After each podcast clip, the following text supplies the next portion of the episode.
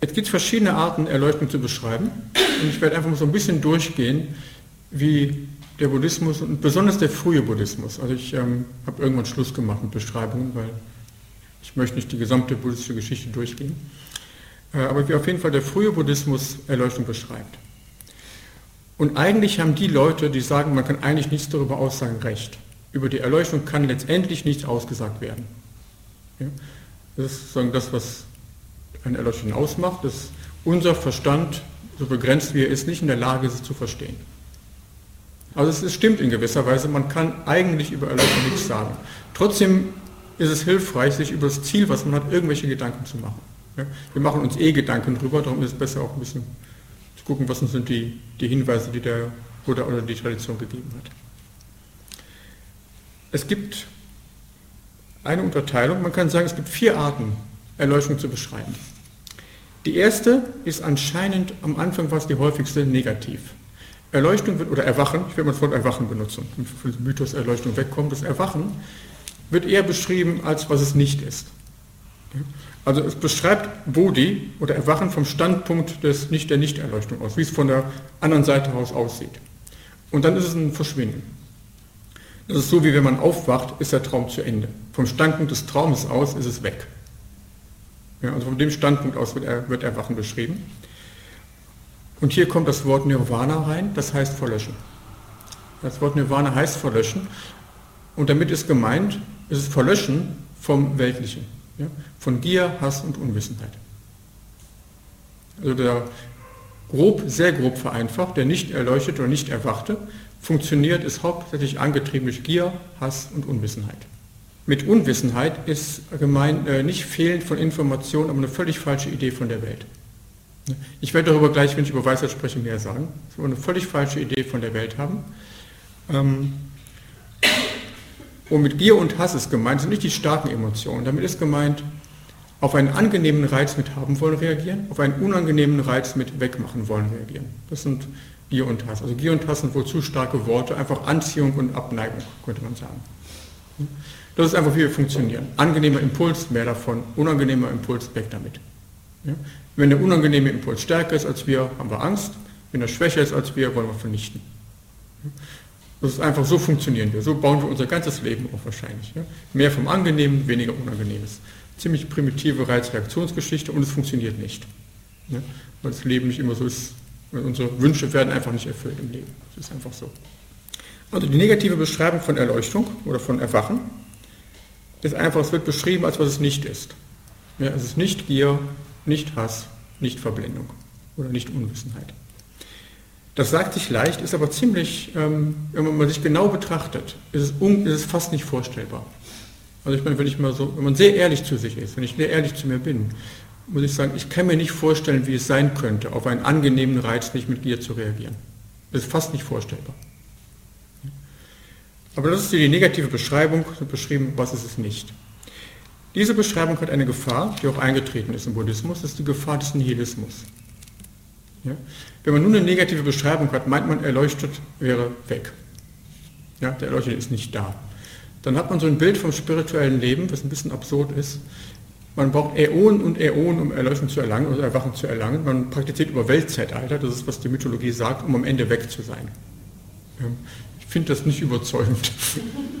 Aber das ist sowas, ähm, und das hat auch nicht der Buddha gelehrt übrigens. Darum gibt es als Gegenstück die positiven Beschreibungen. Die geben so ein bisschen mehr einen Hinweis darauf, was Erwachen ist, worin es besteht. Es beschreibt Erwachen oder Erleuchtung in Begriffen, die wir kennen. Ja, man muss irgendwie, irgendwie, wir haben bestimmte Begriffe, die kennen wir, die, die haben eine Bedeutung für uns und in den Begriffen wird Erleuchtung beschrieben. Und was wir kennen, ist Verstand, Gefühl und Wille. Also wenn man den, das Konzept vom Verstand nimmt, dann wird Erleuchtung beschrieben als Weisheit. Wieder was, soweit ich weiß, eine der häufigsten Beschreibungen ist. Auf jeden Fall eine sehr frühe. Also der Buddha hat Erleuchtung in erster Linie als Weisheit beschrieben oder Einsicht. Es bedeutet, Dinge zu sehen, wie sie sind.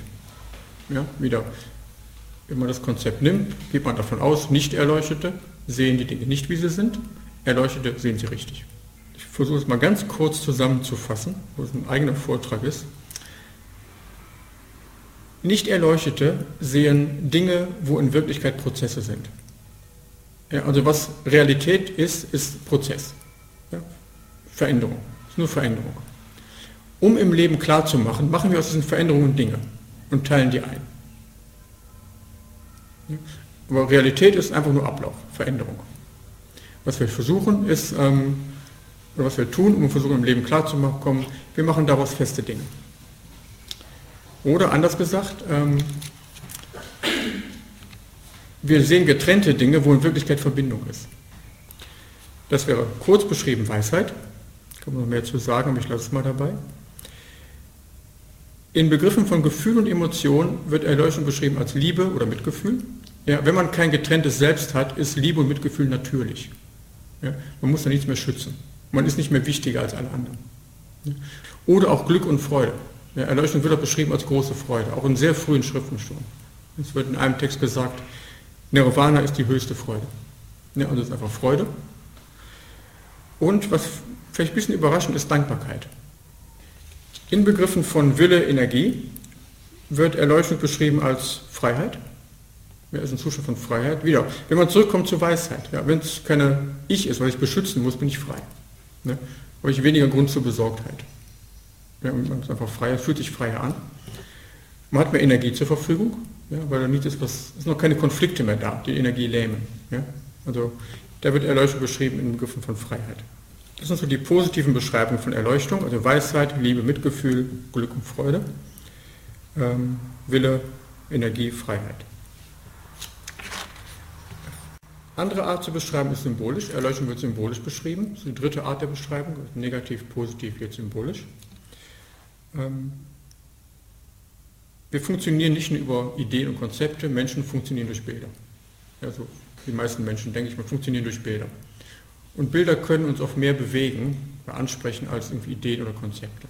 Darum hat der Buddhismus einfach Bilder oder Symbole hervorgebracht, die versuchen, Erleuchtung oder die Qualitäten von Erleuchtung in Form von Bildern zu kommunizieren.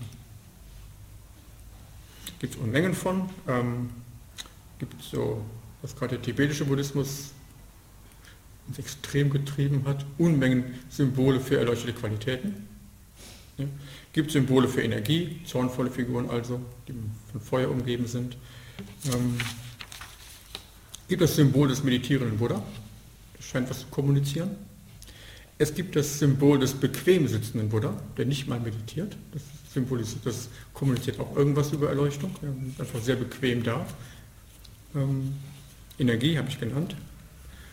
Andere Arten von Symbolen sind Mandalas, das sind so runde Bilder, manchmal, vereinfacht dargestellt, runde Bilder.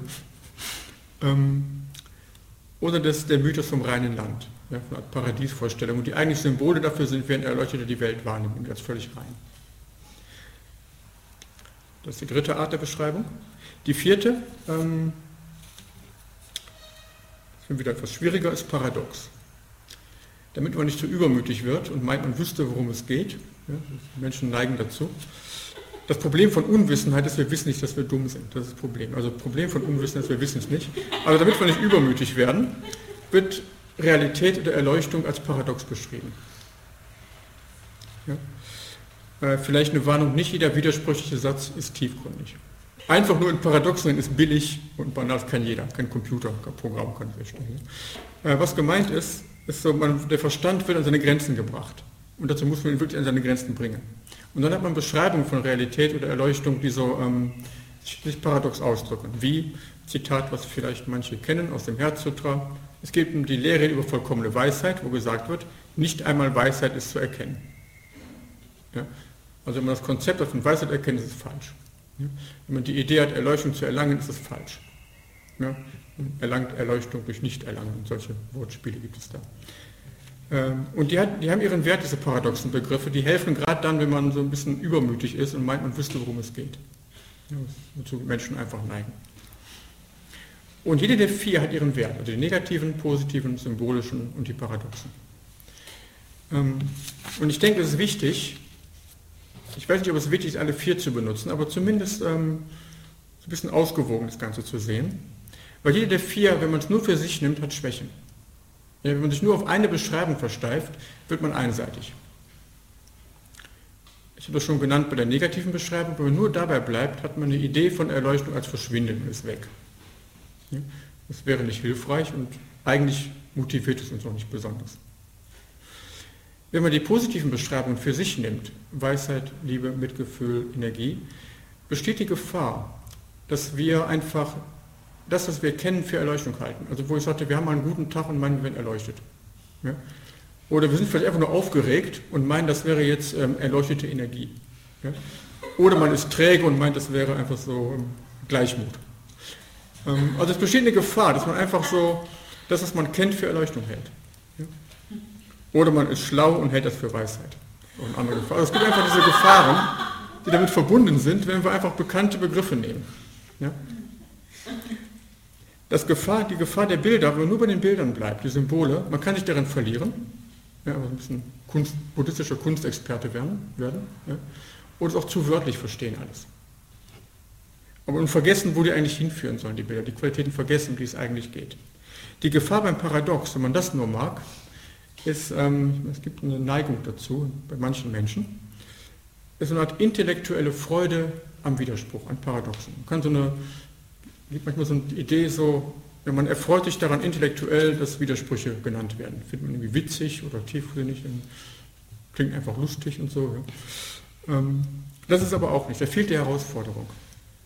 Das ist einfach nur intellektuelle Freude an, an, paradoxen Sprüchen. Darum denke ich, meine Kampagne, die negative Beschreibung ist wichtig. Die schützt davor, die fordert nämlich heraus, die beißt. Die sagt, Erleuchtung ist was völlig anderes, als du dir vorstellst. Es hat nichts damit zu tun, was du kennst. Es ist Aufhören von Gier und Hass. Und das ist noch eine stärkere, eigentlich noch eine andere Herausforderung mit der negativen Beschreibung, ist, wenn man sagt, dass Erleuchtung das völlige Verschwinden oder Verlöschen von Gier und Hass ist, oder von Abneigung und Zuneigung, oder von ähm, etwas zugehen oder von weg, ähm, es bedeutet, wenn man das mal wirklich durchdenkt, dass letztendlich vom Standpunkt der Erleuchtung, ich betone letztendlich vom Standpunkt der Erleuchtung, jede Art von weltlichem Streben völlige Zeitverschwendung ist. Mag man nicht hören, aber es, es folgt einfach daraus. Ist unangenehm, darum ist es manchmal angenehmer, schöne Bilder vom Buddha zu sehen, sich zu erfreuen, fordert nicht so heraus, das wollen wir nett finden. Aber da, da haben die negativen Beschreibungen ihren Wert.